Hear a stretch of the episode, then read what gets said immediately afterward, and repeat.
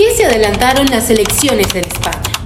Yo te pongo en contexto. El presidente del gobierno de España, Pedro Sánchez, adelantó las elecciones generales del país para el 23 de julio. Acabo de mantener eh, un despacho con Su Majestad el Rey en el que he comunicado al jefe del Estado la decisión de convocar un Consejo de Ministros esta misma tarde para disolver las Cortes y proceder a la convocatoria de las elecciones generales en uso de la prerrogativa que la Constitución atribuye al presidente del Gobierno. Pero, ¿por qué hizo esto? Pues por el resultado electoral del Partido Socialista Obrero Español en las elecciones municipales y regionales que se celebraron hace algunas semanas, donde el Partido Popular salió beneficiado, así como el partido ultraconservador Vox. El presidente Sánchez movió las elecciones con la esperanza que los grupos de izquierda se movilizaran ante el miedo que los partidos de derecha, que ganaron arrasadoramente en las últimas elecciones, gobernaran. Además, toda esta situación también se ve envuelta en la toma de la presidencia de la Unión Europea para el segundo semestre del año por parte de España. Pero,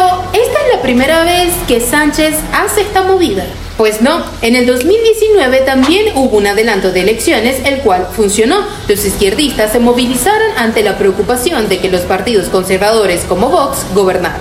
Por ello, Sánchez toma esta decisión en donde los votantes tendrán la palabra final. España se queda con los partidos de izquierda o tendrá una nueva ola de líderes de derecha.